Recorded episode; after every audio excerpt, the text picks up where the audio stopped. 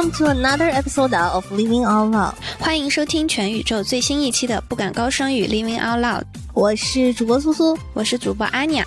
不敢高声语 Living Out Loud 是一档我作为我观察记录当代人生活的漫谈类播客。在这里呢，我们会聊一聊最近经历过的事情、看过的书、追过的剧，所有的鸡毛蒜皮和皮毛蒜鸡。如果你也是一个自由又散漫的人的话，那就加入我们吧！耶耶！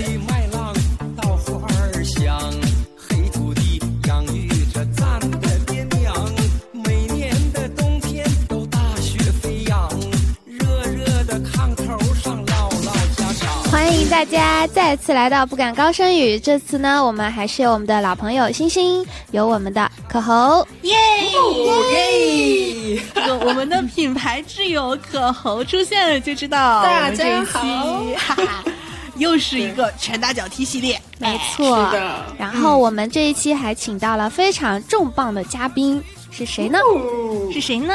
就是我们的好朋友捞捞。好的，来跟大家打个招呼吧。Hello，大家好，我是捞捞。其实我们是在闲聊的时候发现，捞捞是一名特别有力量，而且很独立，简直就是我们女性的先锋这样的一个角色出现在了我的生命中啊！是的，然后而且捞捞让我们觉得，我靠，好。酷哦的点 就是在于，呃，捞捞之前有两段非凡的工作经历，是在和呃情趣用品相关的行业里面工作。我们听到了，觉得哇塞，太酷了。对，而且在平时捞捞跟我们的交流中，我们也感受到了非常多的启发。所以呢，这一期我们就想和捞捞一起来聊一聊。昨天我们在群里其实有闲聊到，就是大家对最近网络上出现的南方小土豆这种土豆文学，会 会稍微有点不爽。嗯，是的，是非常不爽。我的家乡已经变成了我不认识的样子。哎，首先哈，首先我有一个疑问，就是小土豆在东北话的语境里到底是什么样的一个感觉呢？是褒义还是贬义呢？因为我有刷到有评论说土豆在东北话里面是有一点点贬义的意思，有吗？呃、咱们的东北人是 这样。这这事儿吧，咱就得这么说了。呃，其实我们没有那么一个称呼，比如像是四川方言里面“李钻钻”这种的一个名词哈，来说呃，去形容个子相对比较矮小的朋友，他就是一个外号，就是在这一次舆论中产生的一个。其实我没有说是传统管某一类人叫土豆的这样的习惯是吧？哦，对对对对，嗯、因为我本身作为一个东北人哈，看到我的家乡接到了泼天的富贵，是蛮开心的。其实我们今天拿出来讨论另外一个原因是，一开始的时候大家在呃。发现东北是一个很好玩的地方，然后大家蜂拥着去玩，都是很开心的一件事情。然后关于叫小土豆，其实它是一个比较偏中性的描述了。有的人会觉得个子矮是不好，但是我没有这样觉得。可能现在一部分很大一部分人也都这样觉得，个高个矮都很漂亮，所以它只是一个中性的存在。但慢慢在我的角度观察到的是，嗯，好像只有女孩子被叫做小土豆呢。就是小土豆这个称呼越来越被和去东北旅游的南方女孩子画上了等号，嗯、甚至连哈尔滨都被画成了性别男。到这一点的时候，嗯、我觉得有一点迷惑。对，而且随之而来的还有很多类似于什么呃小土豆我宠你之类让人做哥哥很宠你，对这种。这种文字就会让人觉得非常的不适应，是，嗯、呃，有一点像是像是把女性放在了一个更弱的位置，就是你只要矮矮的、小小的、乖乖的，然后呢，就会有人来宠你。对对对对对，嗯、我作为一个东北女生，还感受到了另一个侧面的。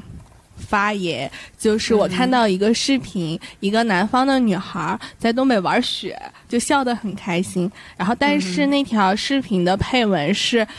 就这么两声够东北女的学一辈子了，嗯，就拉踩起来了是吗？这个个时候就是我作为一个东北女生，我知道你这样很不对，然后不知道我应该怎么做来说明白这件事情。我是现在我给你夹一个，还是说我就告诉你，咱们东北女的怎么了？嗯，所以今天我们就来跟大家一起讨论一下，为什么南方小土豆这件事情会让觉得不舒服。嗯，嗯，对，其实昨天我看大家刚开始聊的时候，我是有一点没 get 到这个点的。那我觉得这就是一个很中性的词。然后直到我开始刷到很吃吃红薯要用勺勺啊对就类似这种对这种，然后我就会开始理解了。就是如果你用呃性别议题的角度上来看的话，这个确实是一种很不好的表述。其实就小土豆这件事情，想问一下几，另外我们几位有什么样嗯其他的看法吗？或者说你们看到这件事情的呃体会是什么样子的呢？其实我一开始是把它当乐子的，嗯嗯嗯因为由于我自己有一个东北对象的这个关系，其实我知道东北人的一些语境语境上的一些词。嗯小土豆一开始在我看，它更像是一个这个点对点，就是一个人对另一个人的这么一个现代戏谑，就像我们朋友之间。我像我跟我闺蜜，我会说她穿的鞋子叫矮子乐啊，就这种东西叫这种，你知道吗？它是一对一的，一对一的东西，它更像是呃情谊上它是无恶意的。当然，我相信“小土豆”这个词一开始它就是无恶意的，但这恰恰是更可怕，它非常令人麻木。那么，嗯，当这个词它已经上升到就是已经有呃官方的媒体出来，它呃很明确的把这个词上升到一个群体的时候，对我来说那那太冒犯了。就是我就就其实这个事情发酵到第二天的时候，我会觉得我真的要发疯了，因为因为很明显你会发现，如果呃所谓的呃南方小土豆这个词它是不具备性别的，它就是一个。我就我就无差别，我 A O E 整个南方人，南方人全他妈矮冬瓜，矮矮矮矮小子，就全世界的矮子了，都卖给秦岭淮河以南的地区。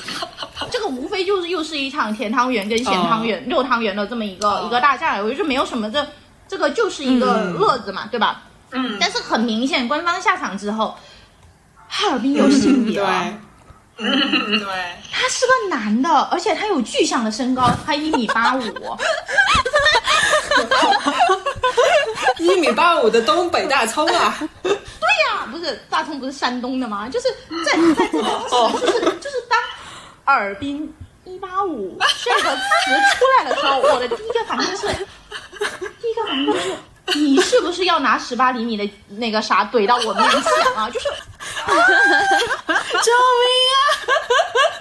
很强烈的我被性骚扰的感觉，尤其是南方小土豆，一定他妈是南方母土豆。救命啊！为什么我在这里要讲母土豆而不讲女土豆呢？因为对我来说，土豆不管是母的还是女的，它都是异化女性的这么一个一个词，它都在异化我们人，所以很不舒服，非常不舒服。很大一部分原因于来来自于我们我们社会上就是对女性的期望。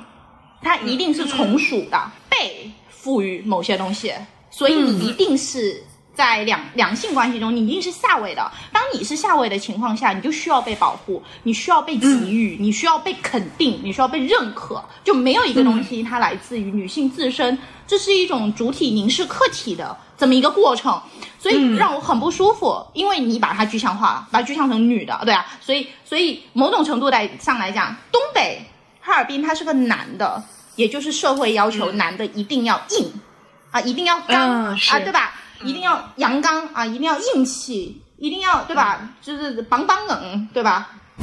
一定是这样子，然后 女的一定是软如水一样，讲话小声，笑声如银铃般，走两步会左脚会被右脚绊倒。然后小小的、娇弱的、打奶嗝的，是一定还有内八，然后一定是穿羊羔绒，就是要吃宝宝碗，就是换句话说，如果你会唱阿萨阿萨，对那对你就会，被男性集团接受，然后被给予一些优待。但如果你每天是东北，我连吃地瓜都没个勺你发现就是所有的言辞当中，我们是有一个既定的刻板印象来的。也就是说，在这一次的这场闹剧里面，我们更加明确的发现了一件事情是，这种这种群体性的性别歧视，它是一种社会性别歧视所带来的男女分工的刻板印象，它其实就是用男女分工。还是回到农业社会，男的负责劳力，女的负责在家啊，呃呃生孩子、煮饭，因为所以你不需要那么 muscle、那么有能量嘛，不强壮需要嘛。嗯嗯嗯，这对于我们这种现代女性而言，我们是不可接受的。我们认为，呃，girls can do e- everything，我这是我们认为的。但是这种、这种行为就是一下子歘一下子，我们对，又回到了史前社会了，又像落后了好好多年。非常难受的。南方小土豆就是一个非常谄媚的这么一个词。我认为，当它一对一的时候没什么，当它成为群体性用词的时候，就群体思潮的时候，它就是一种性别歧视，所以不是啊，嗯这个就是我对这个事情的看法。当然，当我们在讲到这个事情的时候，我觉得我们大可不必去自证这个事情，因为他们也是受害者，在他们从小接受教育里面，我就应该要去证明，我需要急着去这样主体证明我是可以被需要的。嗯，但这是他们也受害者。哎，但但我从老姐刚刚说的话里面，我又想到了一点，就是这个其实也是对男性的一种规训，就是你必须得一米八五，你必须得什么长得像像大葱一样，你才称得上是一个合格的东北男性。所以就是这个其实是对两个性别都特别的不友好，我觉得。因为性别歧视本身就是双向的，当你歧视一方的时候，必然剥削另一方。你好像表面上认为你是倾向一方的，事实上这是一种双向歧视，因为。当你在歧视一方的时候，你就一定是肯定了另一方一定是某种形态。我们永远想不到房间里的大象，就这么个意思。嗯是是，而且还有一个感受就是，嗯，会普遍的舆论上都会把女性放置在一个弱者的位置，那等同于来说，弱就是代表女。嗯，比如说东北于姐，那我于姐第一个不答应。哎然后你看 不，你看她的评论区，啊。大家都会说她老公叫老蒯还是对叫老蒯说老蒯这丫头嫁的真好，啊，对对对对对对，就是是是。就不会说老蒯娶了个好媳妇儿，是是是，就是女性是一种处境，是吗？对，对它就等同于说，呃，你成为一个被宠爱的对象的时候，你就一定是嫁得好的那一个，是而且是嗯老蒯这丫头嫁的真好。是 说到嗯于姐在看她一月一日包饺子那个视频的时候，也注意到了这样的一个切片，就是大家最后在一起开开心心、团团圆圆吃饺子的时候，老蒯和其他的女性。坐在了一桌，然后于姐和其他的男性坐在了一桌，就这样的体现出来的一种社会语境，就是于姐很棒，然后很有力量，因此她会被加入到男性群体中，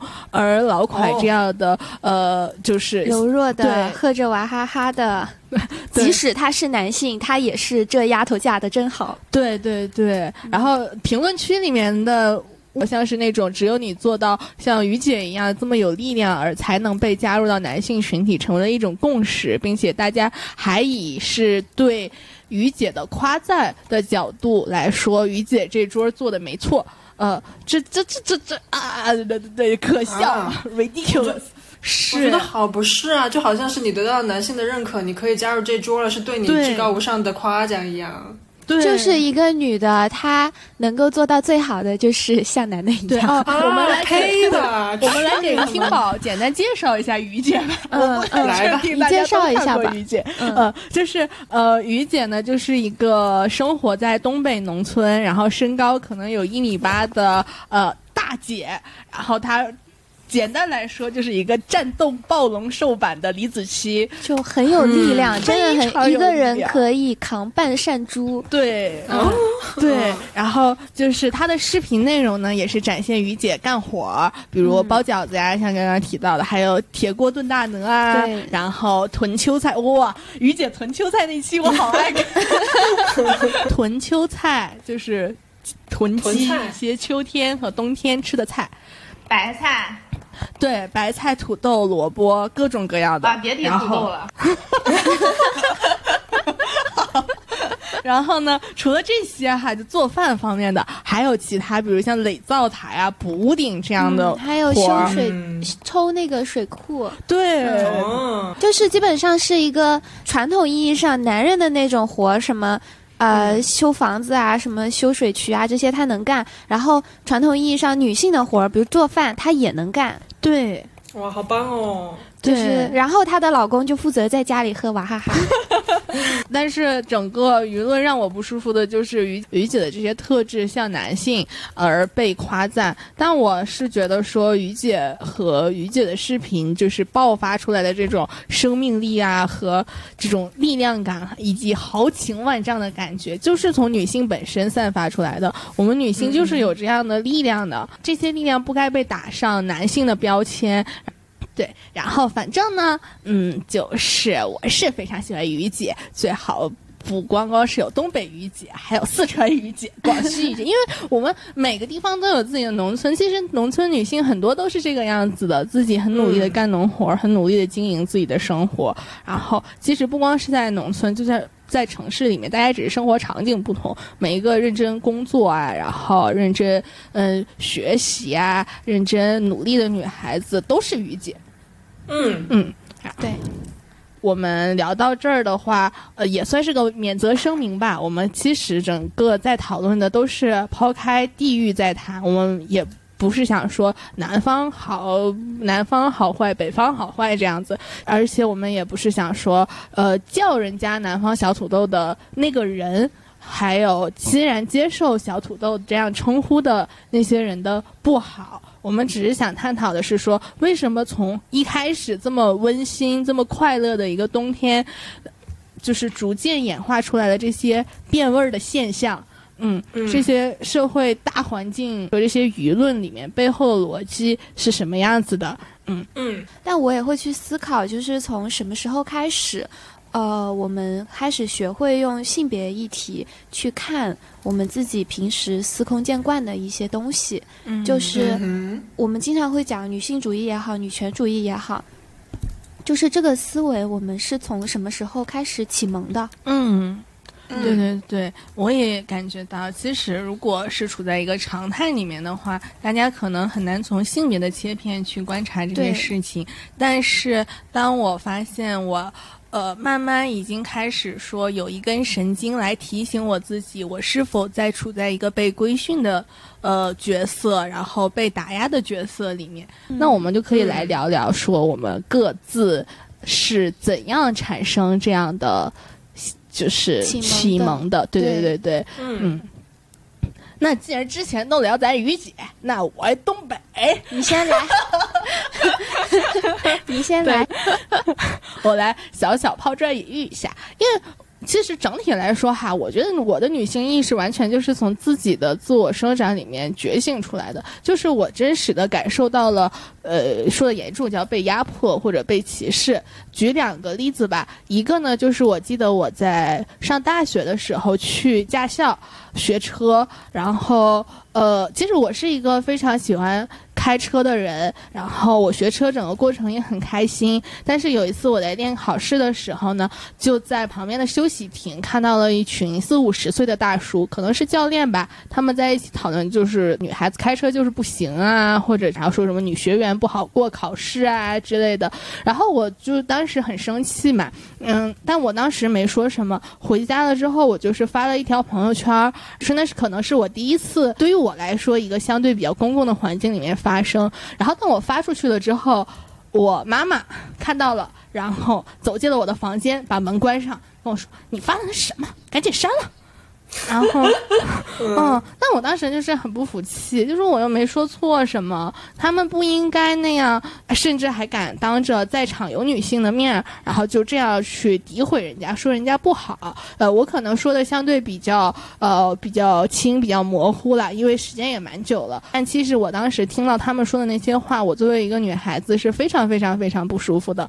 嗯，而且那个时候还有另外一个，就是我觉得那个时候我们的开始声音变多了。我记得有一个让我印象蛮深刻的事情，就是是韩寒的《乘风破浪》，然后他当时好像出了两个主题曲，然后有就是那个主题曲分为两个版本，呃，一个呢大概就是说女生你婚后你要给我做什么，要给我做什么，然后当时就引发了呃一场论战吧，然后站在女性这一方的就是徐娇，呃，是我见到的比较早就。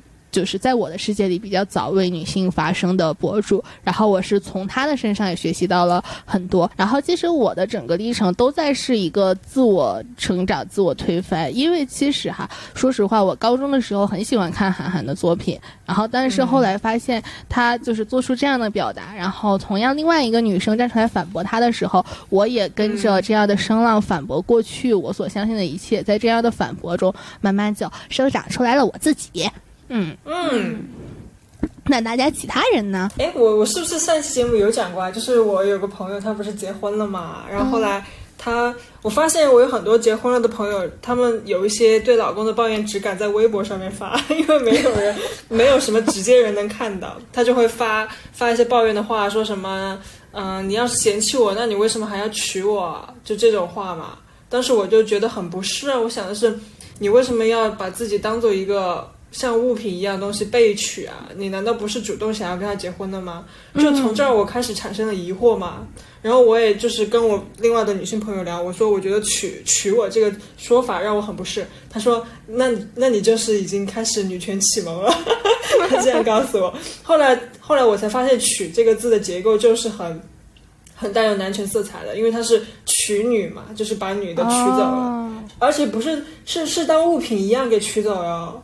就是，所以这就是我的女权启蒙了，就是开始认识到有一些有一些情况，女性就是会把自己客体化，然后同时男的也是在把女的当做物品一样对待，这样。是是是，被当做物品太太对了，现在也经常会有这样的时候。对啊，而且就是，而且我觉得很可怕的一点是，男的并不觉得错了，几千年来的教化嘛，他不光规训女生，然后也也对男性，就好像你刚刚说的韩寒他那样说。我相信他表达的时候，他没有觉得任何任何的不适和错的。是是是，这就是他们的认知就是这样的。就我也会有类似的感觉，因为对我来讲很难讲清楚是哪一个瞬间意识到这些性别差异。很多东西其实这种不平等的对待都可以用自古以来去概括。嗯，就有记忆以来第一次意识到被性别区别对待是在小学的时候。跟随爸妈去广东生活，住在亲戚家里。当时家里有三个小孩儿，我和另外两个亲戚家里的弟弟。家里的老人呢，就是重男轻女。他在夏天买了一箱子的鸡蛋，就是一大箱的那种，哪怕放不住坏掉了，他也还是一天煮两个，然后给弟弟们吃。我是没有的。啊，对，因为他重男轻女嘛，偶尔呢会拿一些堂弟吃剩的蛋白问我吃不吃。你开玩笑的吧？我从小在家里 就是掌中宝，苹果碰皮了一点，我整个都不吃。你让我吃人家鸡蛋白，我才不吃。然后很快半年后，我就被体检出来营养不良啊。然后我爸妈就在家里大闹一通。那随后长大之后，就不断不断的意识到这一点啊。我爸爸家里兄弟姐妹连他一共是五个人。嗯，他是唯一一个没有儿子的。啊哦，对，然后我不知道其他地方是怎么样。我自己上小学的时候，包括中学，班上的独生子女只有一半不到。然后班上大部分的女生，你去问，基本上都有弟弟；如果是男生，基本都有姐姐。嗯，然后印象很深刻是初中升高中的时候，那时候我记不太清有没有高中有没有进入义务教育。然后班上有一个女生，每次考完她都要哭。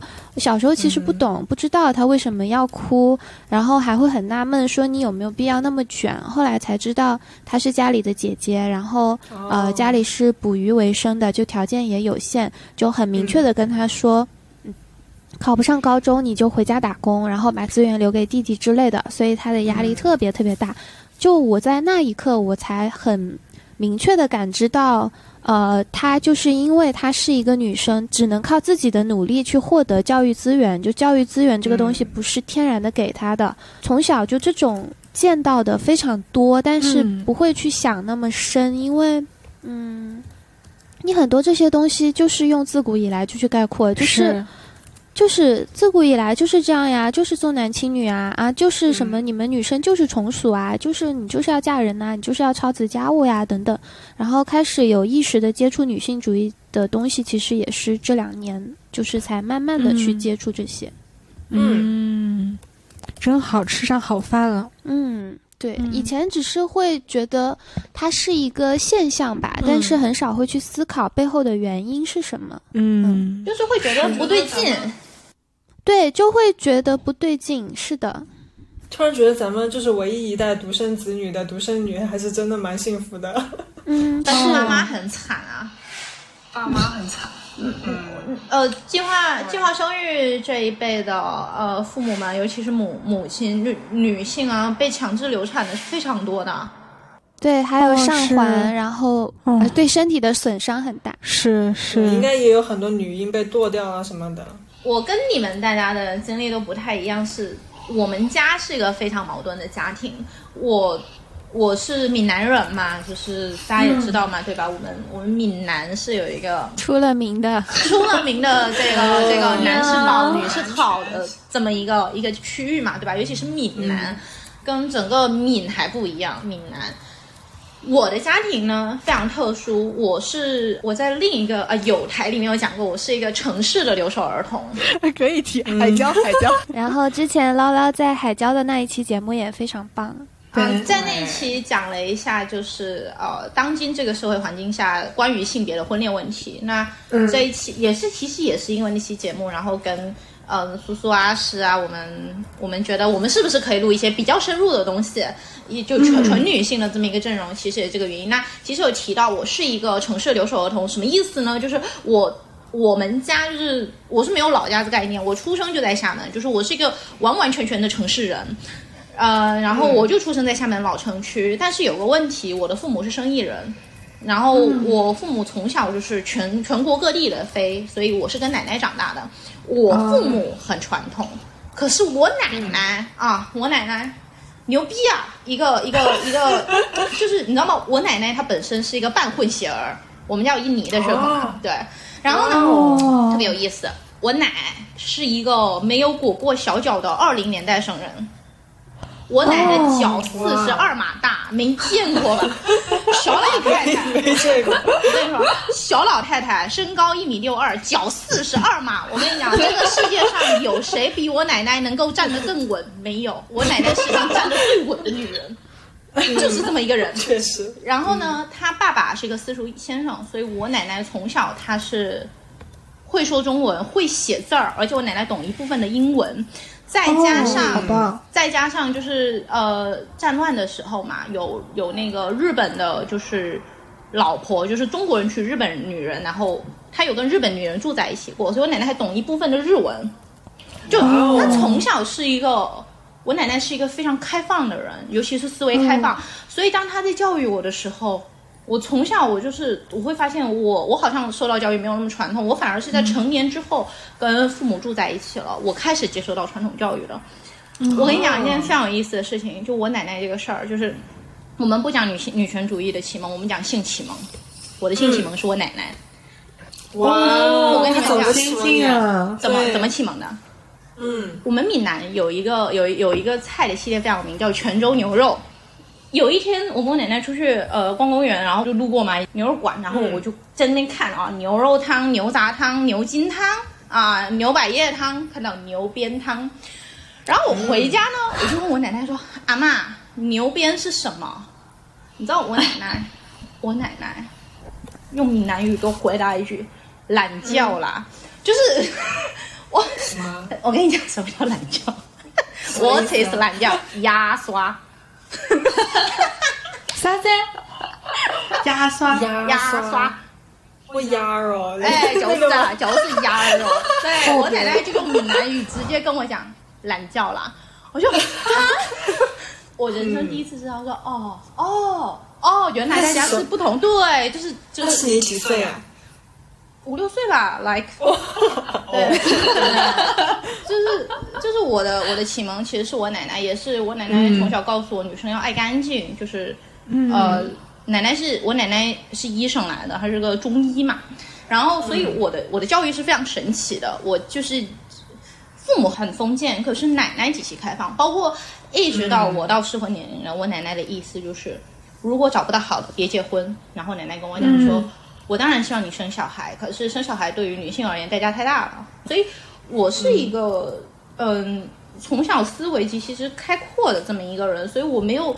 没有太多什么女女权主义的这么一个一个概念在那边，因为我好像从小没有生活在被歧视的环境。当然，我说在家庭中啊，我一直认为我们家是没有没有没有这种概念。但是逐渐逐渐长大之后，当我到了大学的时候，咱咱这就得说我的这个所谓的呃启蒙之路了嘛，对吧？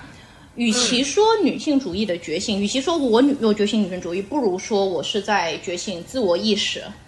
嗯，这个对，这个东西，嗯，我觉得可能更贴切我吧。从自我意识逐渐觉醒，过渡到女权，那么，嗯，我一直在，我一直非常自豪的一件事情是，我在我人生二十五岁之前，我完成了自我肯定啊，这是我极其自豪的一件事情。我是从认识自我到认知自我，到肯定自我，然后到信任自我，这我现在已经到了完完全全信任自我的这么一个阶段了嘛。那嗯要分为就是整整的两个阶段，从那么其实第一个阶段，他算是完成了自我认识和那么自我认知。其实他跟我大学时候谈了一个男朋友有非常大的关系。我很难想象嘛，我大学时候恋爱脑，就极其的恋爱脑，哇，完全我看不出来。的，我我极其恋爱脑，就那个时什么自候？就是我不知道怎么跟你们形容，就是那个时候啊，你遇到一个男，他就是江直树，你懂吗？啊，就是那种很梦幻中的王子那种感觉吗？但他其实没有多帅，但是其他方面都跟江直树一模一样，嗯，只是没有那么帅而已。然后，然后我追了他嘛，嗯，我就是恋爱脑嘛，然后就是那种恋爱脑都怎么回事呢？我人在成都读大学，就南台厦大的，然后我就来回飞，啊，哇，来回来回飞，然后来跟他谈恋爱那种，然后只要一想到见到他呀，我就会好高兴，晚上睡不着，但是又想赶快睡，因为你要知道，你赶快睡着，你一睁开眼就可以去见他，就是这种。Oh 就是你懂吗？就是这种。然后那个时候，其实那个前任他有跟我说过一句话，他说：“我当然很高兴，我的女朋友一直围着我转，证明你很爱我嘛，对吧？”可是。嗯他觉得有一点不好的是，他觉得我没有自我。就他以前跟我讲过一句话，他说：“我们两个的爱情应该是你生活中的重心，而不是中心。”就这这哦这这句话，其实真的是当时是完全不理解。我当时觉得你不爱我，你是不是不爱我？那我就要跟你吵架，对吧？就当时就这样子觉得，但是逐渐的，逐渐的在跟他交往的过程当中，然后包括跟他分了手之后，我开始真的我开始理解了，就是这个世界上没有什么事情比我自己为中心是更重要的。这个事情是他教给我的，所以我是在跟他分手。呃，跟他恋爱以及分手之后，开始学会认识自我，然后认知，然后开始去明白一件事情，就是啊，我很重要。然后接下来就一直到了，就带着这一份认知，一直到了大学毕业。我人生中的第一份工作，也就是我的这么一个 title，就是，嗯，我进入了一家情趣用品公司，成人用品交易平台，嗯有点像成人用品的网易严选。哦，对，然后他会卖一些其他品牌的，也会卖一些自有品牌的。我当时呢，我选择的是去自有品牌的研发部做品牌策划。然后呢，在这一份工作里面，我感受到了来自这个社会非常多的恶意，就是尤其是家里面也会不理解啊，就是会觉得你一个女孩子，你怎么能去做这个呢？就我做什么了？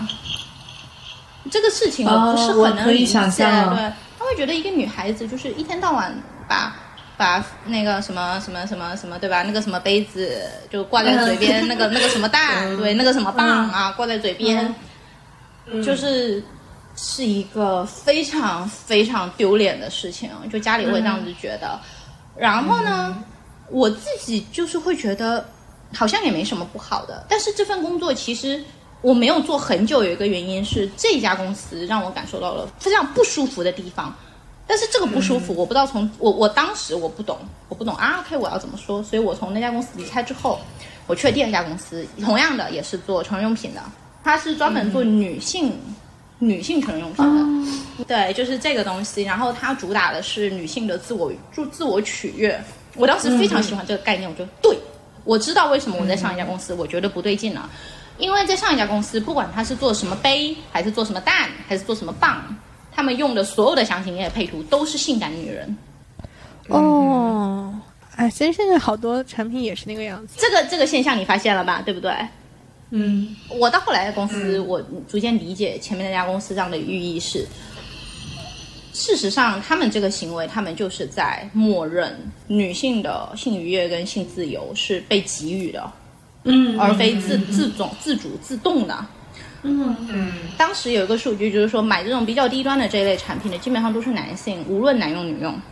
嗯，所以说白了就是男的买给女的用，他们一定是处在两个人关系之间才会使用的，而非我自己要我自己买。当然现在社会不一样，那个时候、那个时候是一六年嘛，嗯，那我就觉得不对在真进步好多啊。对，我觉得非常之不舒服。我说凭什么，对吧？我我当时我的我的想法就是，为什么？凭什么？就是这个东西它它它它不合理嘛？因为女性没有性自主权嘛。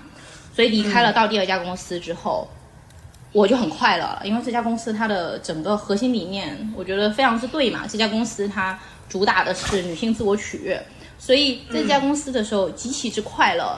所以在这家公司，我反而加深了一个念头，叫我很重要。就真的这个概念就，嗯这个时候就又加深了，是因为这份工作它需要，这第一份工作我会感觉不舒服，是吧？但第二份工作完全是由己出发，所以我这份工作需要完完全全剔除性羞耻。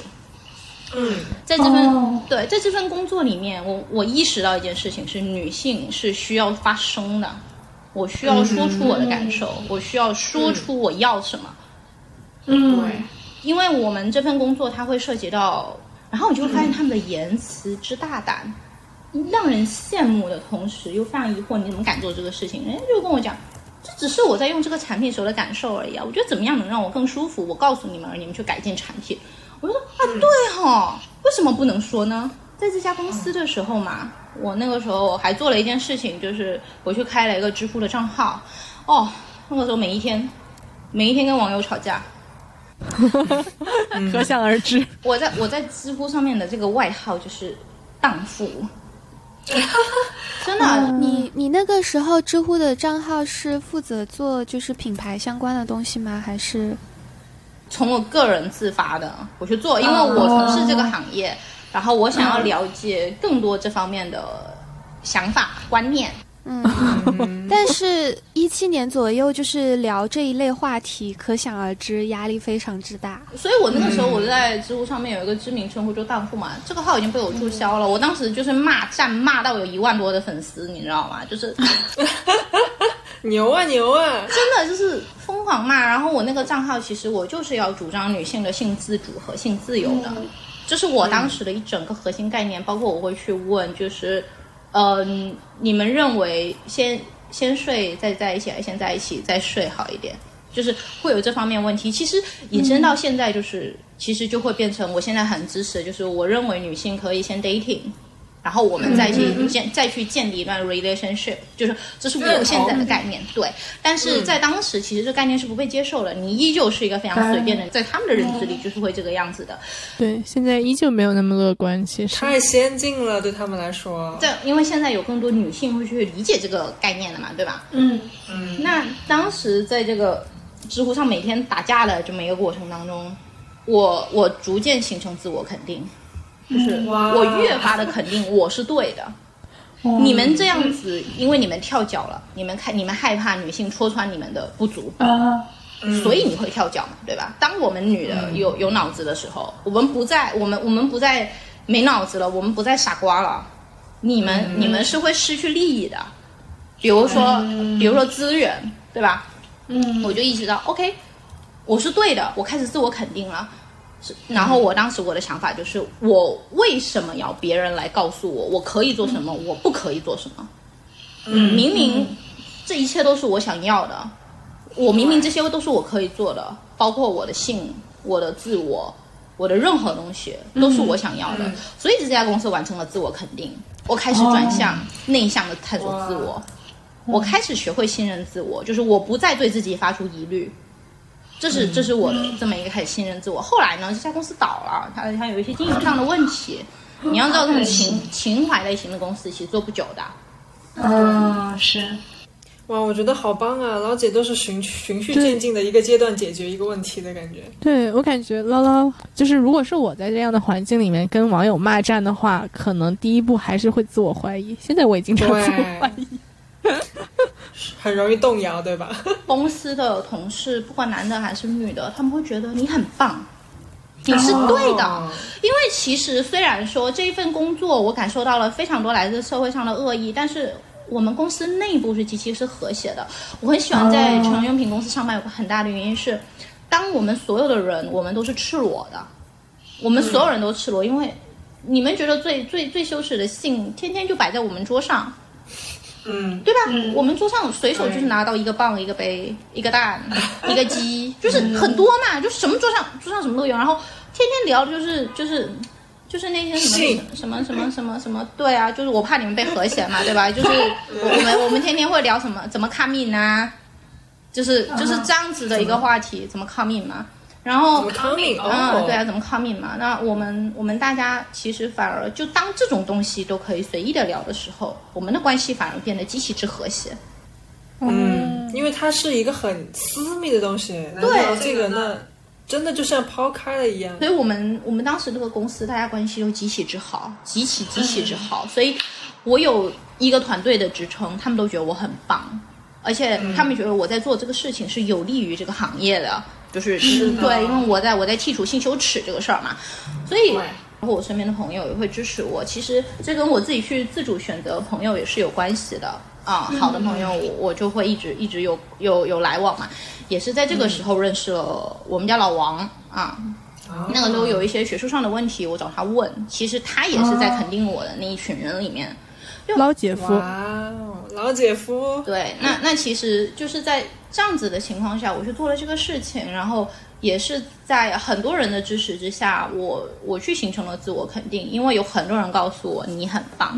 我现在不需要再有人告诉我你很棒了，但是在以前，我相信有很多女的是需要这个事情。我们从小的生活环境都是被打压的，我们永远是 not enough，就是你做的永远都不够。是是是那是，尤其我我嘛，我是一个非常不典型的闽南女性，这个很明显嘛，是吧？我甚至不是很典型的大陆大陆这边的女性，就这个原因跟我的之前的经历有关系，其原因也是跟我大学我是读外语的有关系，对吧？你也知道我们在读英语的时候，我们会接触到一些外面的文化。啊，我们可能会更倾向去接受一些更开放的文化嘛，跟这些也有关系。但是我的家庭呢，就很传统。那我们就要聊到，就是前面东西都会觉得哇，好像很顺，但其实也不是这个样子的。尤其是在婚恋问题上，我在家庭是被完全打压的。但是，但是因为我是一个很强大的人，就是等到需要打打压我婚恋问题的时候，我已经具备了完全的一个自我了。那在这个事情上，我就不太会被影响。但是身边朋友、家人被打压，直至人生艰难的，其实是非常多的。我表姐啊，我身边朋友，就你们也知道嘛，对吧？就是好像二十九岁、三十岁，家里就会说你再不结婚就没有人要了。然后这个时候就 OK，那就对吧？路上扔个石头砸到哪个男的，嫁给哪个男的啊，就是这么个意思嘛。对我来说，就就还有些男的还不如这样呢。那嗯，然后生了小孩就发现啊，这个生活根本就是不行的，那就是有这个男的不如没有这个男的。就是我经常我经常会会跟我姐他们说，我说我姐夫跟花瓶有什么区别呢？花瓶长得还好看呢，对吧？我说我姐夫就是个落地灯。啊，对，都费电嘛，就是这个意思嘛。嗯，作为闽南的一部分，其实当你们如果来过闽南，你们就会知道，闽南有很多东西的秩序感是十分之强烈的。从建筑上，你就可以感受到了。为什么呢？因为我们闽南有非常悠久又厚重的宗祠文化嘛。那么，我们这边宗祠文化其实就你合起来就一句话：天大地大，老祖宗最大。家里的老祖宗叫宗祠，就是说白了，就是那个宗祠是一个血线，就是那肯定是很注重婚育这一块的吧？对，为什么呢？因为闽南原来就是我们这边主要是以捕捕鱼出海为生的，那么男的需要出更多的劳力，那、但是又很容易死，因为出海真的很容易死啊。嗯，是很危险。对啊，那那那你就得多生，最好都生男的，一直延续到现在。放到现代社会，闽南宗祠的剥削，这种潜在剥削变成了一种社会规则，就是它会变成我们现在这边的规则。所以我因为反这个规则，我是家里的异类。我在家里是一个完全的异类，是一个呃读了书，但是书没有什么用的，就认知里都会觉得我的学校还可以嘛，对吧？那学校出来了，你为什么不去考公务员？甚至更有甚者，我有一个亲戚跟我说：“你这样的长得也还行的，你应该去卖车啊？为什么要卖车呢？就是就是为什么要卖车？他说我正好有保时捷的这个资源啊，你去保时捷卖车，你这样就可以认识一个小开，你就可以加入豪门啊，这样子你你这样子你的功用才是最大的嘛。我说你把自己当个人好吗？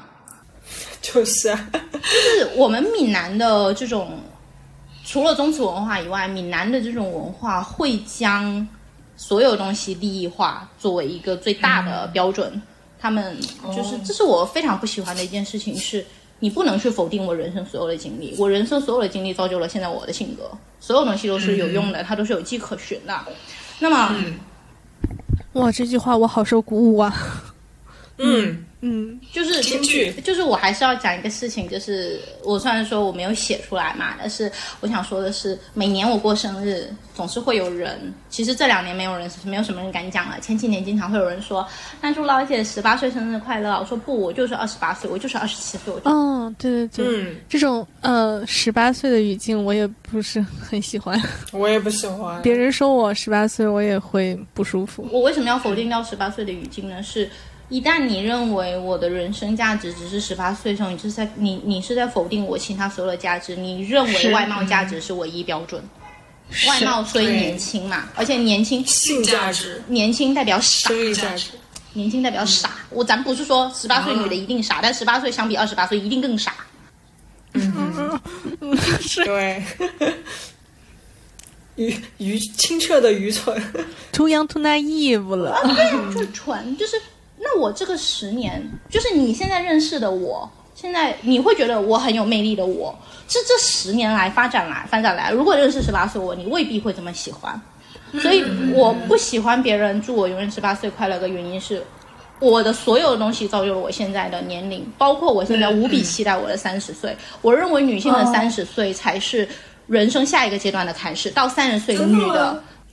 哦，才是真正所谓的成人。对我真正的自由。说到这一点，我也很期待三十岁。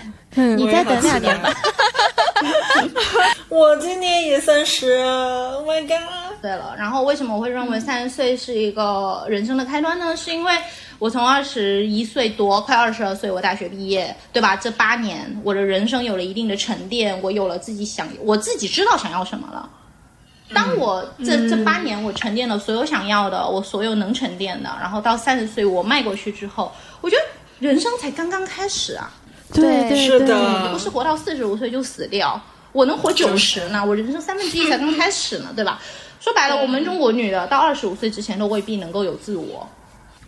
太对了。而且，我还有一个 就是很期待的原因，是一直以来被催婚的一个状态，就是他们会觉得你要赶紧在三十之前嫁出去。三十如果还没有嫁掉的话，你的价，你的所谓的这个在婚恋市场上的价值就会骤减。然后我觉得，那等到我三十了，我的这个你们所谓的这个价值骤减了之后，我反而要看看迎接我的是什么。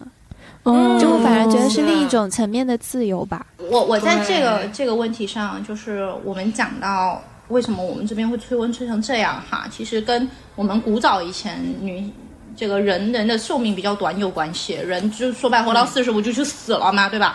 那其实差不多三十岁，三十岁你人生已经都过了三分之二了，这跟这个有关系。还有一个问题是。人人的生理机能的确是在三十岁左右，他会开，其实二十五岁之后就开始下降了。但是总是有人会说，二十五岁到三十岁是最好的生育年龄。所以当有人告诉你三十岁之前赶快结婚的时候，他们事实上是在将你作为一个女性的个体跟你的生育价值去挂钩。说白了，你过三十岁之后，首先从生育方面，你没有生育价值了，你生育你的生育机能会下降，你没有生育价值，你会被打折。然后再来就是三十岁以后，女的的确会出现一部分的衰老，那么这个时候、你的性价值会降低，嗯因为你不再年轻了嘛。说白了，我一定比二十五岁的时候更老，这是必然的。啊，我是人，我又不是神仙，我怎么可能二十五岁之后我不再老呢？所以三十岁以后，他们会觉得你没有性价值，你又没有生育价值，那为什么这个时候我不去？而且再来，三十岁以后的女的要的更多了，嗯，对吧？还是那句话嘛，十八岁的我又漂亮又傻嘛，对吧？这个时候特别想要说一个，我特别想要插一句，就是唠唠讲到这里，因为我前面也就是受启发非常大。然后他刚刚讲了，呃，一个是他说感觉自己所有的经历都是都是沉淀，都是成就了今天的我嘛。然后就是每一步每一步都是自己垫过来的，然后就让我想到了之前。我妈会说我的一句话，就是我觉得我现在所有的经历也好，我自己的所有的选择，都是就是差不多意思就是造就了今天的我，所以我没有什么好后悔的。你让我去回想的话，我也不觉得我哪一步真的做的有错的有多离谱，我没有进。我没有进监狱吧？我现在还活得好好的，是吧？然后，然后我妈就会，她当时反驳我的一句话就是说：“那你觉得你就是自己长这么大，你从来就没有犯过错，是不是？你就你就一点都不愿意承认你自己犯过错吗？”然后我就觉得他的这个话让我跟我前面说的话是完全错开的，就是我在讲我的经历和我的一步一步的所有的做的这些选择到成就的今天的我，然后你就你所有的关注点就是我到底有没有犯过错。因为他一定要在话语权上抢在你的上面嘛。对，然后还有一个点就是刚才唠唠说了，说特别期待三十岁之后，因为一说二十五岁到三十岁之间，首先是这段时间是你的生育黄金期，但是我也想说，之前你说这段时间是我的生育就是。最佳生育年龄，但是我想说，二十五岁到三十岁，我干什么？我干什么不是我的最佳年龄啊？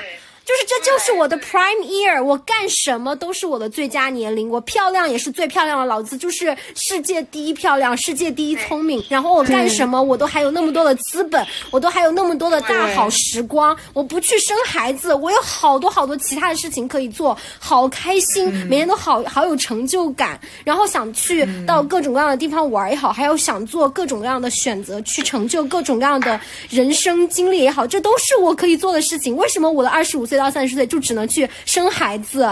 就是刚才说到三十岁之后，就是你的性价值可能也没有那么好了，然后你的身体机能可是也可能也往下降了，然后怎么怎么样了？然后我就想到了之前我特别特别喜欢的那部剧里面，呃，那部剧叫那个《伦敦生活》嘛，《Fleabag》，然后里面那个女主在第二季的时候有遇到过一个呃，去参加一个。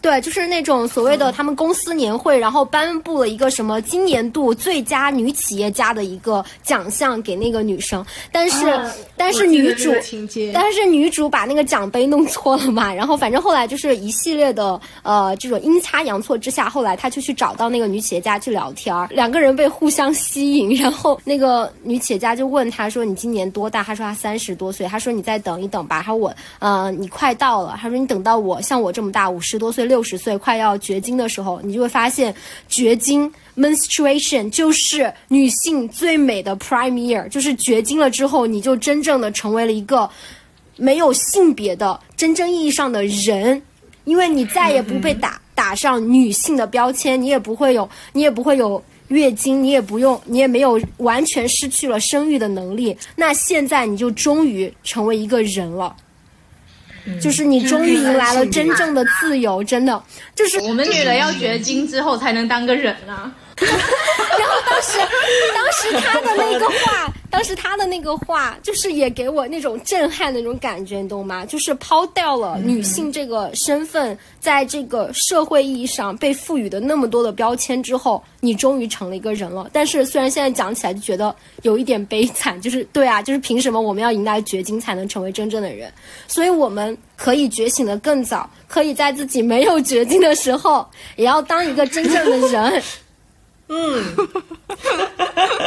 好的，好耶！但但其实呃这几年的这些呃人情世故也好，其实也是让我意识到一件问题是，对抗家里好像不会带来更好的结果。就是这个对抗啊，指的不是行为上的服从，是思想上的对抗。就是你会，其实就是当，因为更多时候，当我们在聊这个话题的时候，你会意识到一件事情，是我们在对抗的人通常是母亲。嗯嗯这个这个事情，它让我非常难受的一个原因是，其实当你抛出一些问题在问妈妈的时候，她一样是无法回答的。嗯嗯这个这个问题它无解，但是，所以我我自己哈，我自己学会跟我自己妈妈的一个这个交流的方式，就是当她在跟我讲女性到了三十岁她不太好嫁的时候，我会去剖析真正的原因是什么。我会问她为什么你会觉得女性三十岁以后不好嫁？其实你们也可以试着去问一下，就是我妈是这样跟我讲，她说因为可选性变少了。嗯啊，我就我我跟你讲，我认可，就是我在我妈看来，就是我妈认为女的一定要结婚，我认为我会结婚。那么在这件事情上，我们是趋同的，我们不再去争论结果。但是我必须知道，在这个过程当中，我的母亲是站在我这边的。如果你告诉我女的到三十就是没用，所以你嫁不出去，我一定会跟你对抗。但是我妈跟我讲的是，因为可选性变少了，这就是我可以接受的结果，因为你不是在否认我。你是认为资源变少了哦，在这个情况下，我会认为哦，我妈的想法其实我可以理解，我不再去跟她做这个对抗。嗯，这个就是我这两年通过我开店也好，我工作也好，呃，我学会的去跟父母这么相处的一个方式。所以，嗯，反正就是一个一个一个方式嘛，就是大家在当跟父母因为这个事情快要起争执的时候，我们是不是不妨可以大家都冷静一点，我们去分析他们到底是在说什么。他们真正想要表达什么？因为，呃，我们当我们在聊女权主义的时候也好，我们在讲女性主义时候的也好，它是一个非常大的话题。那落到我们，我们，我们其实我们去呃呃学习这些观念的时候，我们本质上都是为了让生活变得更好嘛，对吧？我们希望让自己生活变更好。那么家庭是一个非常重要的能量来源。我们如何让家庭跟我们站到同一阵线？其实这也是我们为什么要学习这个的原因。那么。那是的，那其实在，呃我的人生的启蒙路上中，其实我不断的在肯定自我，但是我一直在质疑一件事情，就是我们从小我们女性接收到的东西，总是会有人告诉你，因为社会就是这样子，嗯，因为大家都这样，所以你要这样，你不这样你就是不对的。那我我想我质疑的一件事情是，因为常规如此，所以它一定是对的吗？就是啊，所以这个事情算是真的让我开始开始接触到摸到女权主义的门槛。其实在这个时候我才开始、OK，我要因为因为之前是自我自我自我意识嘛，后来女权主义，嗯，所以我一直在觉得我的启蒙更不像是女权主义觉醒的启蒙，因为一开始我根本没有意识到女权主义这个词。我与我最重要，我对我来说最重要，反而是我一直在贯彻的，不管是从以前还是现在女权主义的这个思想。后来呢，我逐渐的开始学习探索女权主义的时候，本质上也是因为我需要更多的思考，去加强我这个个人的核心。我需要不断的去加强、肯定、信任这个我，我是什么，我要做什么，我要去哪里，我能给别人带来什么。所以我在想，我的强大是不是也可以影响一些身边的朋友？因为我认为当非常可以当我在探索女权主义的时候，我的思想是会影响到身边一些人，他们会觉得我过得很强大，我过了呃，就是像一个现代的女性一样，那别人就会觉得，那我是不是也可以这样？那嗯，这就是目前为止我的我的一个这个女权主义的心路历程。嗯，对对对，其实所以我觉得捞姐的没有接触女权的理论之前是完全是靠本能和奶奶的教导，然后后来才是用用一些理论的东西来武装自己。嗯，所以其实。呃，我们作为天然的女性，在觉醒自我的同时，就是在觉醒女权的思想，因为我们本身就是就是我们本身的想法就是女权的想法，嗯，对，这就是本能了。对，这是本能，就像是其实唠唠在讲述的过程中有提到一个小小的 point，就是我们在讨论女性主义跟女权主义。嗯，之前我们也浅浅的讨论过吧。其实大家在提出这个女性主义跟女权主义的差别之前，我哈我本人 完全没有关注到这两者之间的区别。嗯，嗯是，其实是我们在讨论大纲的时候，我们有在讨论，呃，我们用哪个词，主要是我这边会有一些疑虑，因为，嗯，我更多的时候会用女性主义去做一个指代，因为我们其实都明白女性主义和女权主义是一个东西，但是女权主义它已经被污名化了，就是已经到了一个提起来就，特别是前几年提起来就人人喊打的一个地步，所以我会担心说，呃，我们的议题女权主义，然后就会有人捂着耳朵说我不要听你在说什么，虽然你听不听我们也没有那么在意，但是，呃，它已经被污名化了的情况下。呃，我会想说，是不是女性主义会更好？但是我们后来也查了一些资料，特别是捞捞也帮助我们，嗯，做了很多学术上的补充。那我们会发现说，呃，女性主义和女权主义它是两个非常密切相关的概念。其实，在词义上，这两个就是同义词，然后通常用来探讨和争取就是女性权益和平等相关的运动。只是说可能。呃，女性主义它通常是学术性上、学术方面的讨论，然后女权主义是政治方面的讨论，以及说在我们的语境内，它会有一些不同的色彩偏向，但其实他们是同一个东西。嗯，是女女性主义听起来很温和，对对是，对对是的。对，呃，在本质上来说，即使两个指代的是同样的东西嘛，但慢慢我们的是就是在我们自身所在这个舆论舆论场里面演化出来的，也就是女性主义涵盖了更多的东西，就是呃，说简单点，就是 involve 了更多的人进来吧，嗯会把说，比如争取性少数群体的权益，还有争取呃平等的权益，各方面的平等的权益，都加入到女性主义的议议题，而女权主义。呃更针对于女性这个群体，而被说成是异端或者不够正确的道路，就是会有很多污污名化污蔑的词汇吧，就一提就是说啊，你们田园女权。啊，对对啊，对什么又来打拳了是吧？对对对，就就是说我们打拳没办法，我们就是拳打脚踢哈，受着吧你。其实在这里我要补充一下，为什么大家不会去针对女性主义，而会针对女权主义的其原因是，女性主义通常更学术化的，学术化的东西在大众认知里它是更温和的，因为他会觉得学术的东西，这个我日常人我起床我是听不到的。对吧？我吃饭，我起床，我拉屎，我听不到女性主义。可是女权主义它是政治性的，它具备政治主张，它甚至会影响政治，它会影响这个社会。学术的东西没有那么快的，没有那么直接的会影响到社会，而政治性东西会直接影响到社会。所以女权主义应该是更政治主张的东西。所以当我们、当我们在聊的东西的时候，女性主义和女权主义它之间的关系是包含并不包括。女性主义包含了女权主义，但是女女性主义不不完完全全等于女权主义，但女权主义是女性主义，它是这么一个逻辑关系。那我们刚才提到说，就是因为女权主义这个名词可能受到了更多的污名化嘛，那我们可能最多的一个听到的阴阳怪气的词就是政治正确。嗯哼，嗯，那大家对于这个政治正确是不是处在一个可能有一点滥用，还是说政治正确就是字面意义的政治正确就该如此？政治正确这个词，我要说一下，就是为我当时其实有这个话题，也是猛的突然间看到一个什么，然后我们突然间聊起来说，我觉得嗯，我们通常我们在聊到女权主义的时候，我们会一定会聊到两个词，一个是政治正确，一个是双标嘛。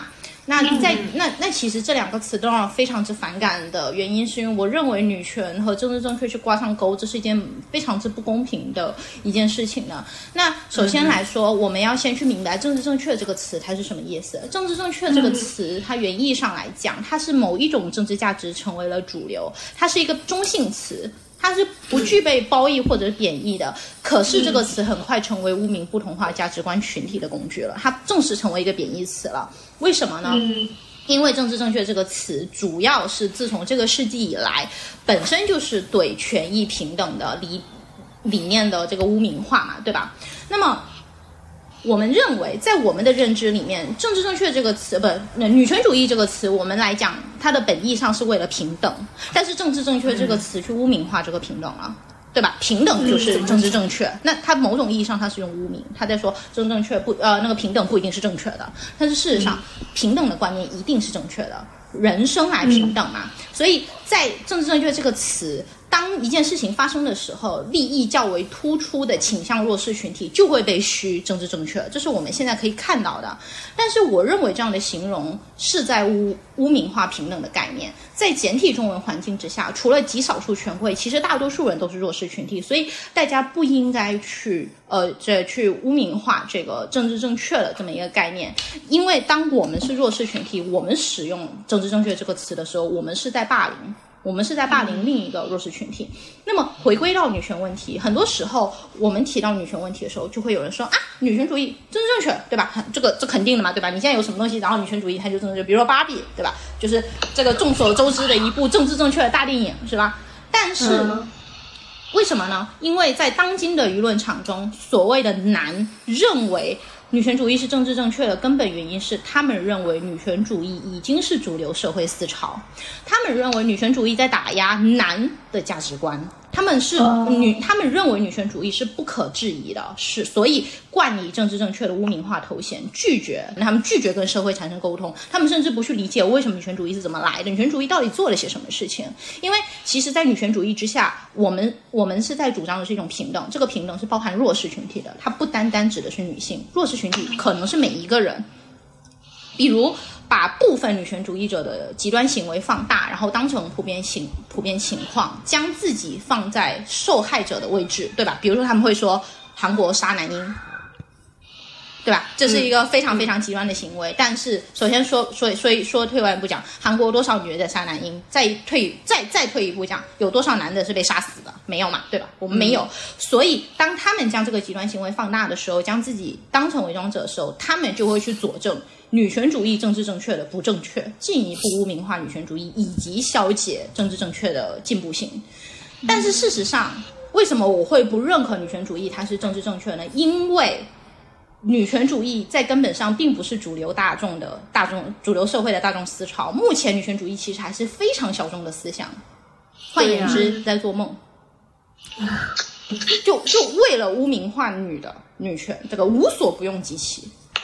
嗯，对吧？对，更常听到的就是他们就会说：“哎，你们女的说什么都对，或者是你们都已经有这么多了，你们还要什么？”就类似，每当涉及到这种，他们就会有一个不跟你沟通的状态。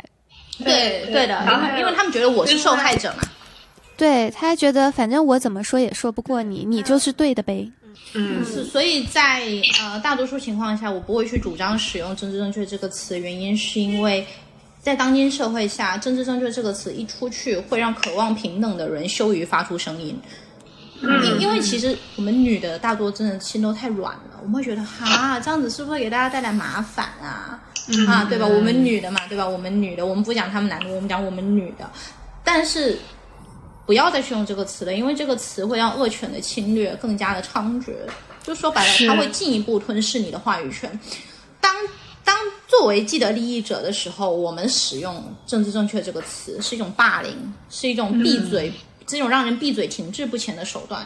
说白了，还是在分化，他在不停的分化女性，就是要讲啊，你们这些人，你们是强调政治正确的女权主义，你们不是好女权。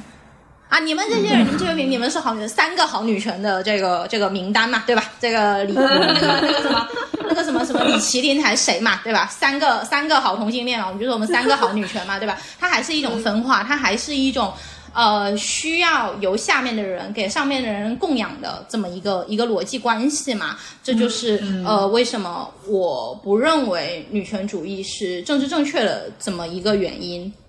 嗯嗯，我们就不要再讲政治正确了。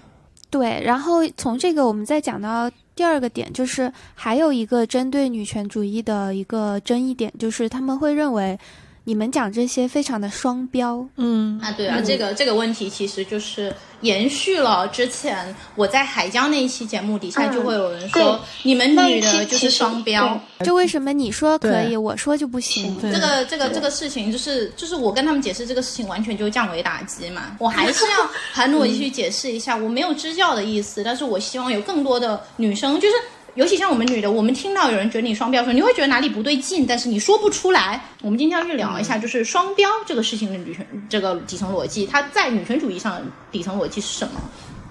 双标这个问题和政治正确其实它是有一些交集的观点在的。很多时候，呃，政治正确和双标它是一个递进的关系。我们先明白了我们为什么不用政治正确之后，我们再去聊双标，因为双标是更具体的事情。不少人认为。为什么女权主义呃会会被冠上双标的这个污名化哈？是因为不少人认为女权主义并不追求权利和权益的平等。这个权利指的是呃力量的这个这个权利，是 power 这个权利啊。而不是 right 那个权利哈。而而他们认为女性不追求权利和权益的平等，而是在为女性争取特权。就经常会有人说女权主义是特权主义，对吧？对对吧？他们认为在应有的权利和权益之上，女权主义对男女执行的是两套标准，甚至有人认为女权主义必然推崇女尊，这是非常常见的，对吧？但就双标而言，我想解释一下为什么我不认为很多时候双标污名化的理由根本站不住脚。首先，双标这个词它最主要的核心观点是标准，那我们就要去理解，标准一定是由人去掌掌控和制定的。嗯哼，标准的掌握者是谁？是男性。那为什么是男性呢？因为男性是社会规则的受益者以及权力结构的上位者。嗯，我们这边放一下嘛，为什么聊一下？为什么说这个前面我们我们就讲了哈，男的男的是这个标准掌控者嘛，我们放一下，我们聊一下为什么为什么女女权问题一定是男女问题？因为有社会就有阶级，有人就有阶级。女权那、很多人就会说你。你女权主义其实，在很多时候聊到标准的时候，我们就是会造成男女对立。我想讲一下为什么女权主义一定必然的会造成性别对立，因为我始终认为性别问题和权利问题是一回事儿。这下面东西比较干哈，给我三分钟好好讲一下为什么它比较干。好，首先第一点，社会权利掌握在谁的手上，谁就是规则制定者。对吧？这个我们很知道嘛。由于人类社会发展遗留的问题，导致权力结构始终是男性主导，男性是权力的上位者。那么有权利必然有剥削，女性更多时候是被剥削一方，这跟那个农业社会有关系嘛，对吧？在人类文明未完成、全面现代现代化的社会背景下，女权运动本质就是反父权运动，反父权运动就是权力主导者即上位者，所以权力问题也是性别问题。那么回归到双标问题，当女权主义出现的时候，女权是一个反上位的存在，父权则制定规则。那么怎么会是双标呢？我们从来不制定规则，规则我们的存在是为了推翻标准。说人话就是，男性和女性从来都不是同一套标准。什么时候大家平等了，才会出现双标？我们一定是站在同一级台阶，他才可能会双标啊！大家都不是同一套标准，怎么可能双标呢？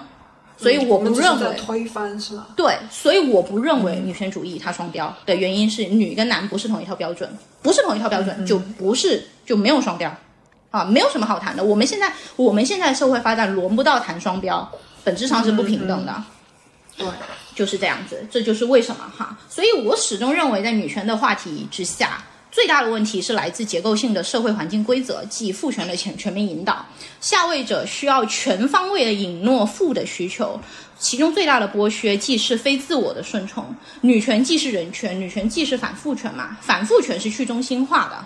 所以回到今天这个话题之上，就是呃，很多人会说啊，你这个你你讲这个还是不明白嘛，你还是要去双标嘛，对吧？呃，还是会说呃，你这样子去讲，其实我身边的人他不是这样的，什么巴拉巴拉巴拉巴拉，嗯，对对对对，最常听见的就是是我身边的已经男女平等了。对对对，他们会这样子去讲。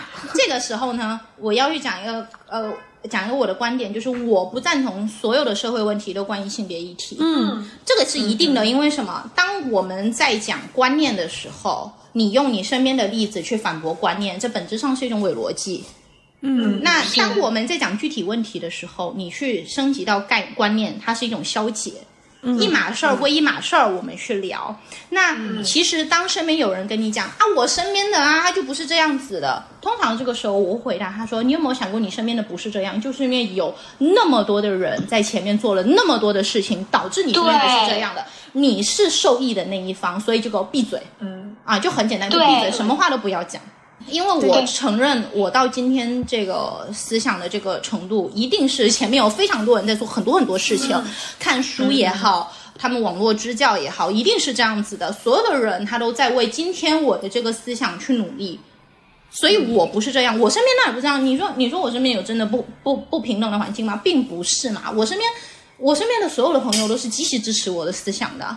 但是我身边平等，就代表这个社会一定是平等的吗？很明显不是嘛！我回到家就不平等了嘛。嗯，所以是，所以我不赞同所有的社会议题关于性别、社会问题都关于性别议题，但是我们需要敏感，我们要警惕。是的，是的，是的。就像是说到我们要敏感这个话题，想到我们在讨论这一期定位的时候嘛，一开始其实因为我们从南方小土豆的这个舆论入手，我们是本来想说叫拳打脚踢娇妻文化，然后呢，叨叨就有跟我们说说娇妻这个词其实呃并不是太合适用在这里，因为会有这样想法的女生，其实她们也是在这样的环境下的受害者，而我们把。妻这样一个明显是女性的词放在这里，就有点像是说，在一场呃强奸案也好，或者其他的就是杀人案也好，把受害者的名字冠以了这个案件的名字一样的做法。于是我们有就采用了奶格文学。对，就是会有一种割席的感觉。是，就是关于娇妻和割席的这两个词哈。就首先，我确实是想跟娇妻割席，因为我我从某种程度上认为他们是精神男人，就是她和她的老公是捆绑在一起的利益共同体，她和永远和她老公是捆绑在一起的。就比如说呢，举个例子嘛。一个男性在职场拼杀，然后他的背后有一个家庭，有他的老婆给他做后勤，帮他照顾他的孩子啊，帮他打扫清洁啊什么的，让他完全没有后顾之忧的可以在职场上面就是努力的努力的拼杀。但是我们单身女性就没有这样一个 backup，我们就是怎么讲呢？我们的呃压力会更多。就除了职场，还有自己生活的压力，所以就是从这一层面上来说，他是在帮助男性来争夺我们的利益。我们其实是有一点点对立的，所以我不，我是觉得我是想要跟他们割席。但是唠唠的角度是说，我们他们也是受害者，我们不要去在女性内部做一个这样子的割席的行为，这样一种对立的行为，是吧？所以我就是也一直在疑惑，我那我们到底是要怎么去对待？我们女性这个群体呢，然后同时其实也有男性朋友也在问我，他说你们女性自己内部都不团结呀？比如说他问我怎么不去团结妓女，这个问题我没有办法回答，我自我自己也没有想通，所以就是这也是我长久以以来的疑惑。我之前有听到过一个跟这个相关的一个角度吧，就是说，嗯嗯，也是一个女性主义的博主在网上。发表的一个言论，他有讲到当时，呃，主要就是探讨一个问题，叫做女性主义到底是谁的女性主义？哦，对，他说是，他最后给出的答案是他认为女性主义是全体女性的女性主义，不管她是妓女，还是已婚三胎妇女，还是刚才说到的娇妻，或者是。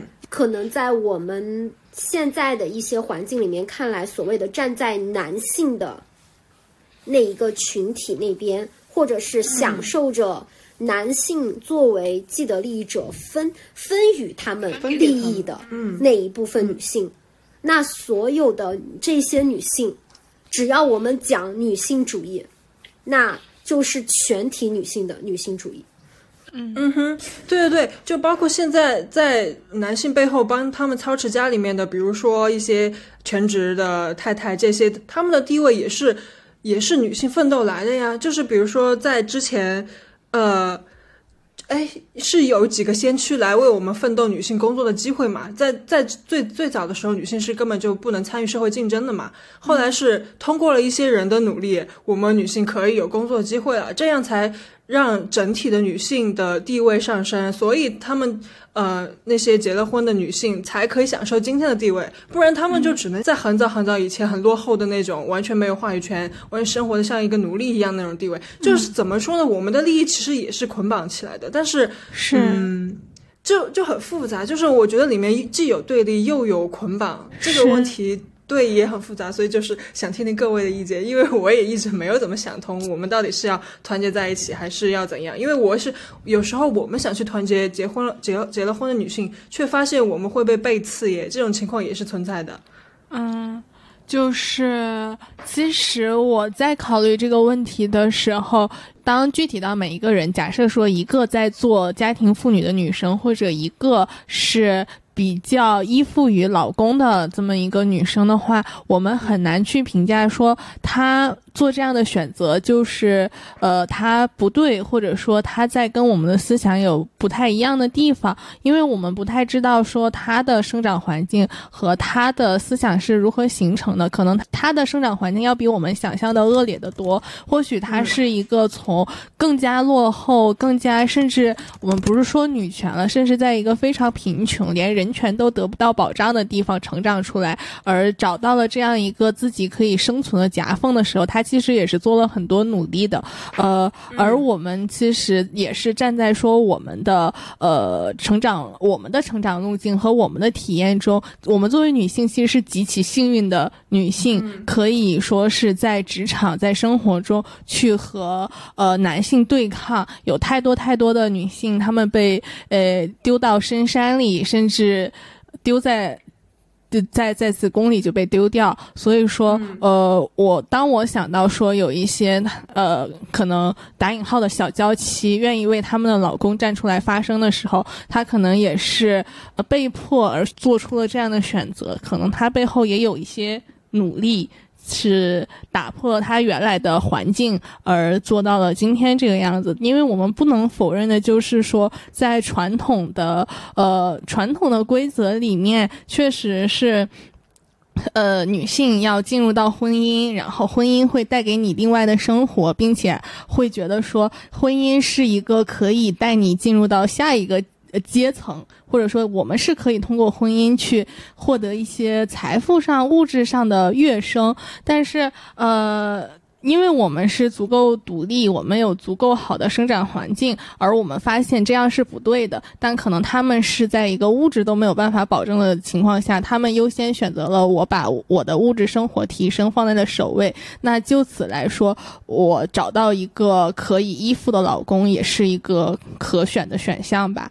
嗯，因为我在考虑女性问题的时候，我总是会把就是会想到我身边具体的人，就像是说我们可能会。在去呃单独讨论女性的时候，会是抨击到一些呃或者说是呃攻击扫射到一些说男性的做法哈，因为其实身边我们也有很多的男性朋友，呃，因为我还是更相信人和人真诚的相处是站在第一位的，他也是在这个就像我们讨论了很多遍的说，他也是这个环境和呃规则的受害者而产生了这样的想法，所以说当。我在考虑会削弱我们女性的力量的女生的时候，我也是在想，她作为一个人本身，我没法说我们可以去解决这个问题。但就像是刚才可江提到的，有很多很多的先驱站在我们的前面，帮我们去打通了这样一个道路，而由此今天我们可以坐在这里讨论这些话题，并且在一些舆论场上争得自己的话语权。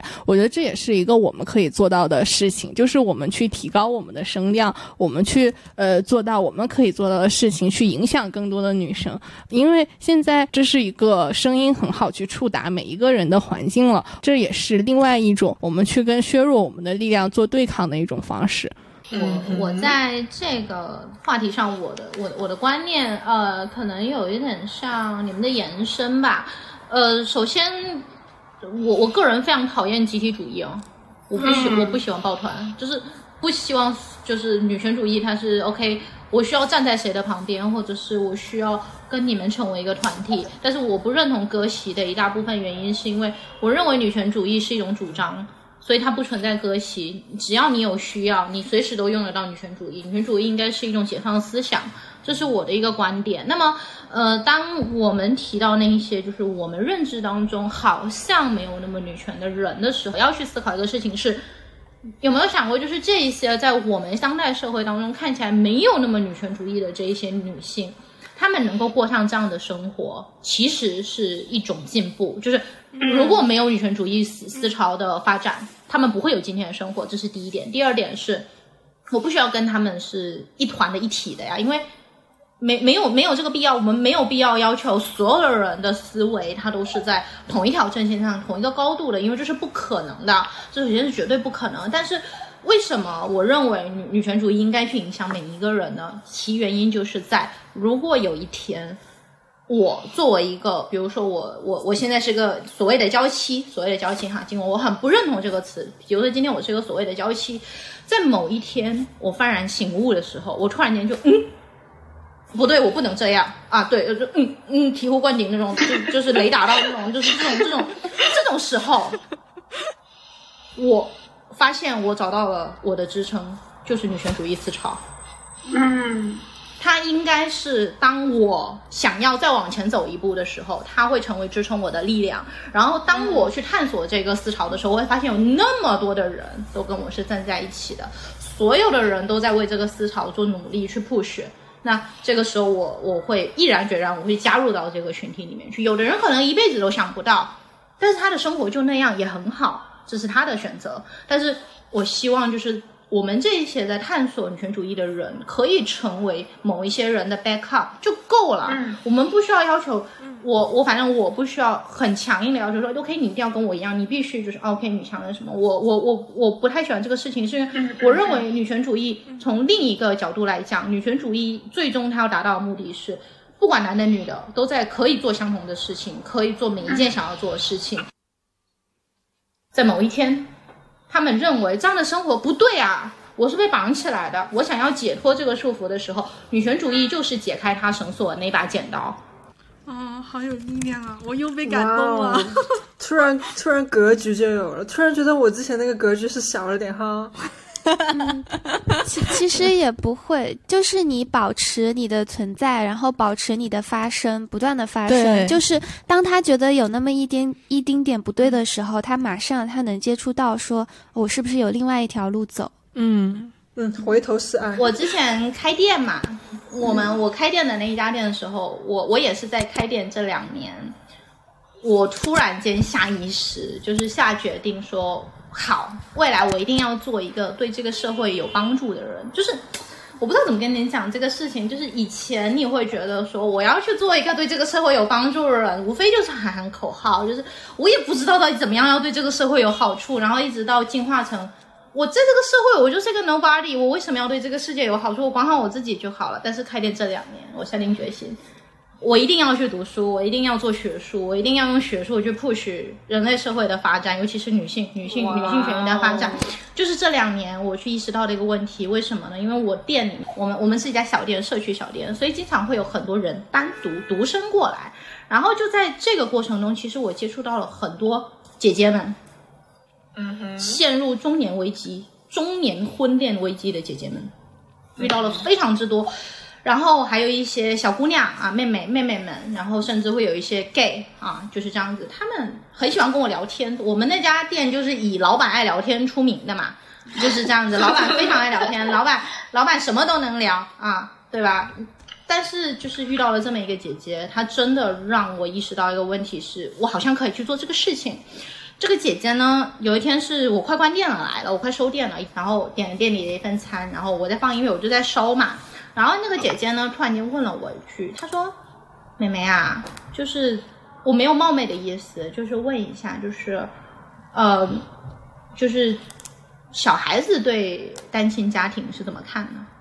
我就嗯，我怎么突然间问我这个问题？我说：“我说姐姐怎么了？”她说：“我没有，就是想问一下。”我说：“那你问到头了嘛？就是我正好是单亲家庭出来的嘛，我们就开始聊，然后聊聊聊聊聊。”他就聊到他自己了，就是他说他的婚姻出现一些状状况，也没有出轨，就是觉得过不下去了。就是过不下去了。她自从结了婚以后，她没有自我，就是好像人生一切东西都是围着老公转，在外面又赚钱，她又很会赚钱，然后又回家还要做各种家务，然后还要被公公婆婆嫌弃，被老公嫌弃，然后一直到现在是分居。可是她的小孩呢，现在要中考了，小孩好像敏感的感感觉到了父母的不和。那那他说他怎么办？他说单亲家庭怎么看？我反正跟他聊了大概有两个多小时。我的我的建议就是，我说。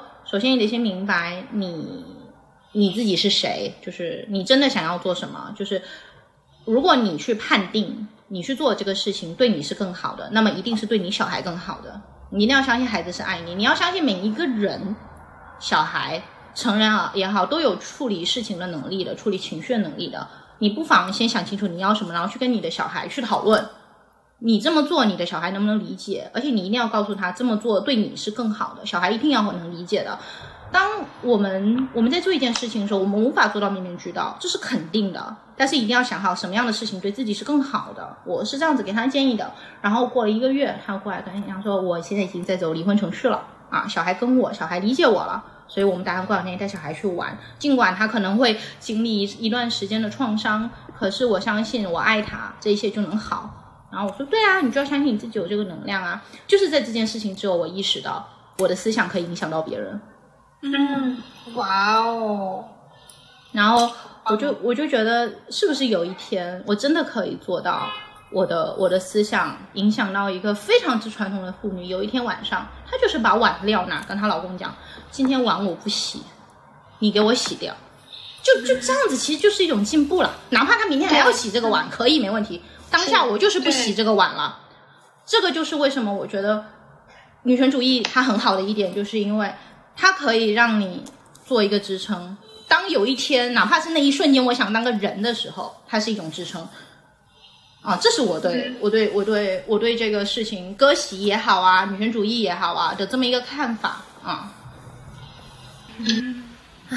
我又想到了末日谎话。怎么讲？我突然想对我之前的言语有一些补充哈，就是虽然我说的话说的那么重，但实际上我的行为是，就是没有任何行为。对啊，我遇到我遇到的那些那些人，我都是尊重祝福呀。就是，嗯，大家都过好自己的日子就好了。就是如果你表现出一点对女性、女女性主义或女权主义感兴趣，我绝对会跟你说很多。但是如果你不感兴趣，或者是你甚至有点反感，那我就尊重祝福呀。这就是我的行为。不要解释，嗯，就这样。不，我我突然想起来，我之前说的就好像我对那种结了婚的女性有莫大的那种仇恨一样，但其实并没有。我我我没有什么仇恨，嗯。就说的太狠了，对我们，哎，我们刚刚是还有另外一个，就是大家意见不是很很统一的问题是什么来着？呃，哦，婚恋问题就是嗯呃，作为一名女权主义者，你认为你需不需要结婚？嗯，我先来吧，我认为要结婚，因为我要结婚。嗯啊，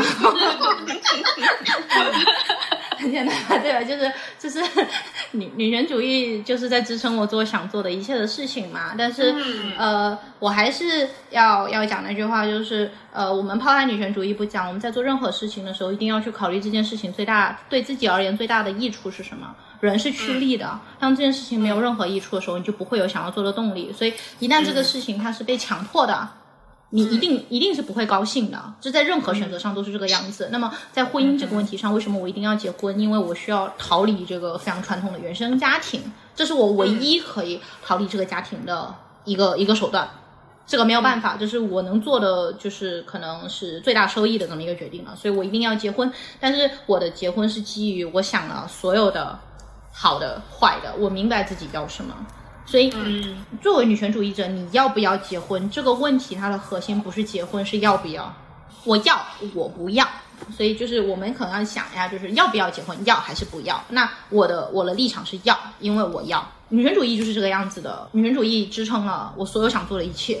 那我要我就做啊，就这样子。但前提是我想明白了，还是希望大家想明白一点啊。我的观点以上。嗯，嗯我也觉得是这样。就是这个问题，在我看来是有一点奇怪的问题，因为他问的是一个群体，就是女权主义者这个群体要不要结婚，可是你很难去告诉一个群体。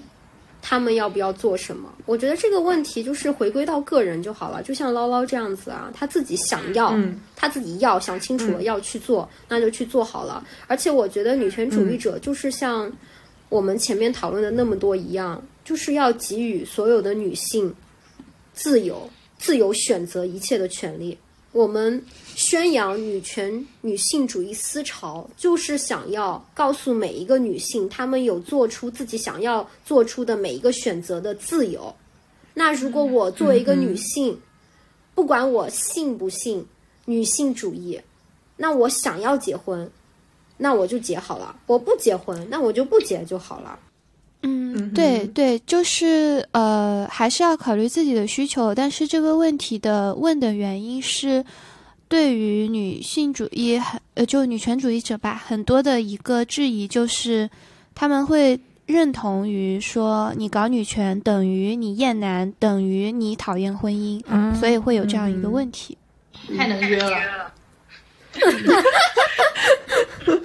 就是会有一个默认嘛，就是说好，你打拳，那你就厌男，那好啊，那你一辈子不要跟男的结婚呢？又给我默认了，就 就是会有这种。其实我们女权主义，我们更关心的是人自身嘛。这个人自身放到更大的社会背景之下，其实。